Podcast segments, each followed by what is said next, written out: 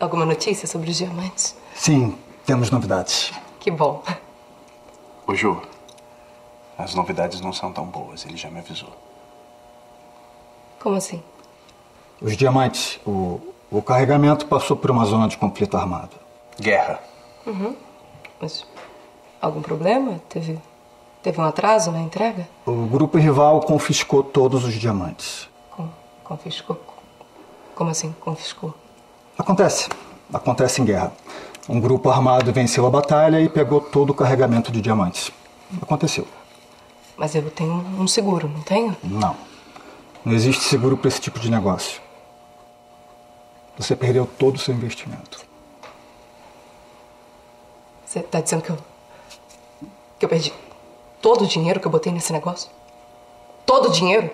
Ó, gente, a Josiane, como a gente acabou de ouvir, tá na pior, né, Lari? A nossa vilã perdeu muito dinheiro em um investimento ali altíssimo de diamantes ilegais. E essa cena foi ao ar nessa última quinta. E foi também um dos nossos destaques do capítulo 100 de A Dona do Sim, Pedaço, né? finalmente já chegamos aí no capítulo 100 de A Dona do Pedaço. E muita coisa aconteceu nesse tempo. Muita coisa. Impressionante. Inclusive, gente ficando pobre, gente ficando rica, Não é? né? Agora, quem vai ser a dona do dinheiro vai ser a Cornélia, porque a personagem aí da Beth Faria acabou de ganhar 200 milhões sozinha na loteria. Gente, que sorte. Queria, Né? queria essa sorte. Queria ser Apenas só, isso. É, queria ser a Cornélia agora nessa fase da vida dela, né? Todo mundo quer, né?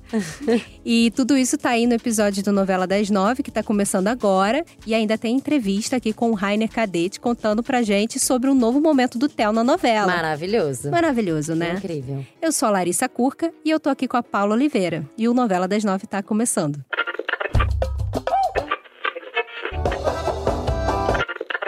Certeza que um dia ainda você é a dona do pedaço.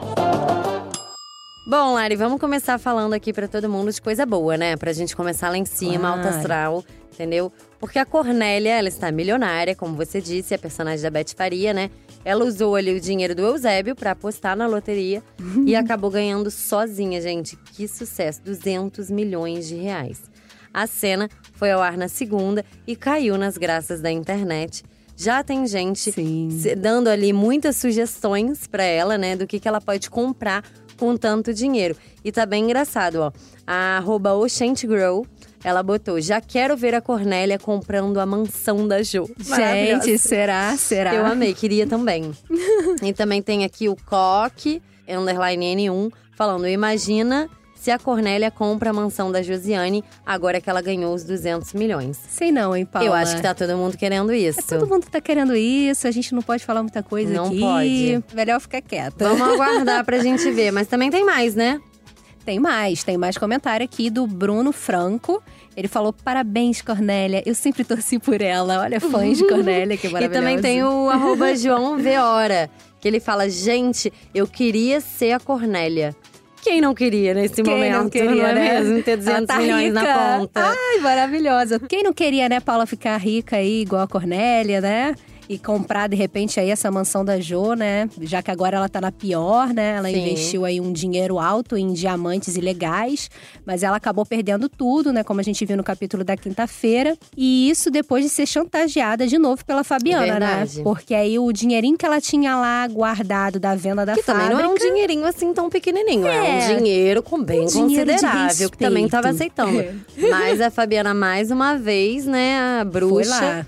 Foi lá pedir mais. E a Fabiana tá que tá, né, gente? Tá. O que, que é isso? Agora né? abriu a porteira, amor, ela vai, É. né? Só vai dar ela ali, que ela não tem mais medo de ninguém. Não, e uma mesquinharia lá na fábrica também, toda hora querendo economizar, Não mas é? enfim, né? E, ô Lari, pra adiantar um spoiler pra todo mundo, a gente vai ver que nos próximos capítulos a Jo, ela vai precisar, gente, pedir dinheiro emprestado pra Ellen pra conseguir fazer a feira de casa. É o melhor momento. Ai, meu Pode isso, gente. O que, que vocês estão achando desse tombo da Josiane? O que, que você acha, Lari? Lembrando que ela ainda tem a mansão, né? Então ela, ainda tem, uma bela de uma grana.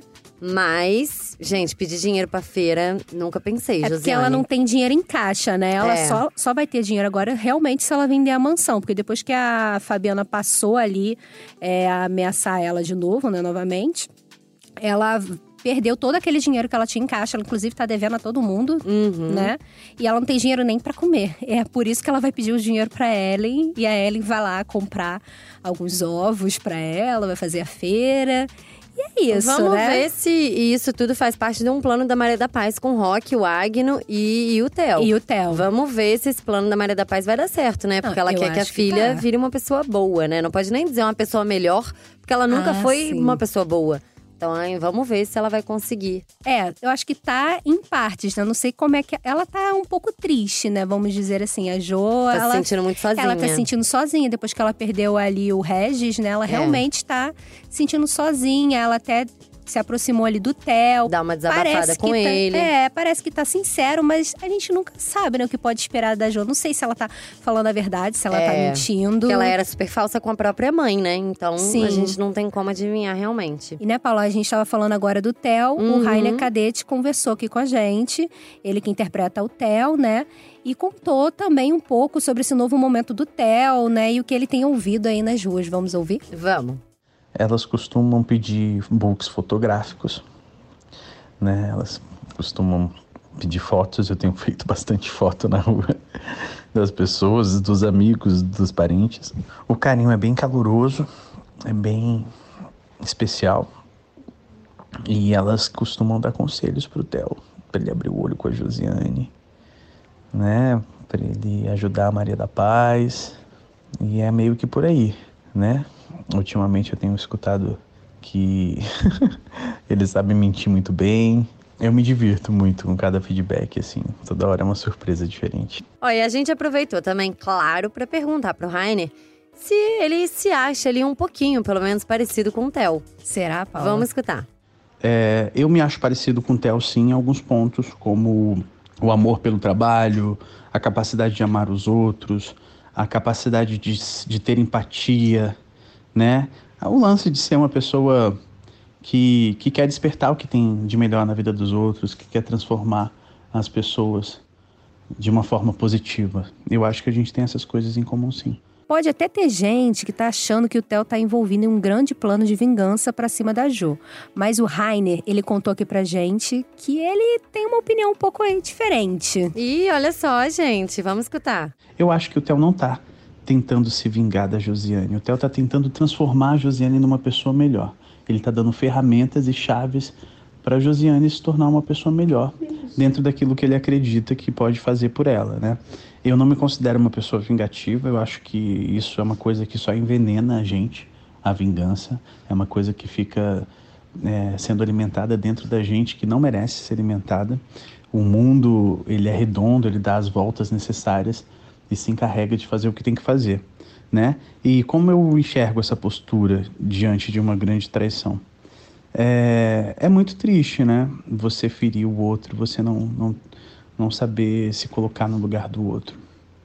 É muito triste, mas eu acredito que essa postura de você é, querer transformar e acreditar que você pode transformar alguém por amor é sempre válida e linda. Ó, é isso, né, Lari? A gente agradece muito o Rainer Cadete por ter conversado com a gente aqui nos bastidores durante Sim. ali essa confusão toda, que a vida dele está uma loucura, né, de gravação da novela. Muitas gravações. Muito obrigada, Rainer Cadete. A gente deixa aqui o convite, é, né? Se ele isso quiser que eu ia vir falar aqui conversar também, com a que a gente tá querendo muito, tá vendo? As duas pensaram a mesma coisa. Por favor, Exatamente. vem aqui pra conversar com a gente direto aqui no nosso estúdio. Ó, e pra escutar, gente, os nossos programas, você pode usar um aplicativo de podcast ou entrar na página de A Dona do Pedaço dentro do G-Show. O programa é sempre publicado às segundas, quartas e sextas pela manhã.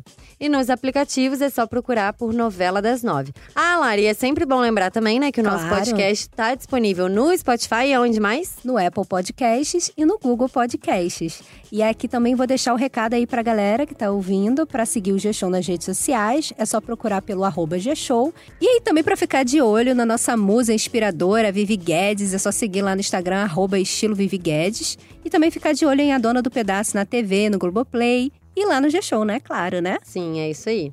Eu apresentei esse programa junto com a Paula Oliveira, o roteiro é do Eduardo Wolff e a edição e a gravação ficam por conta do Thiago Jacobs e do Nicolas Queiroz. Ó, e segunda-feira a gente volta com um spoiler quentíssimo da próxima semana de A Dona do Pedaço, hein? Não dá pra perder. Não dá É mesmo. isso, né, Lari? É isso. Um, beijo, gente.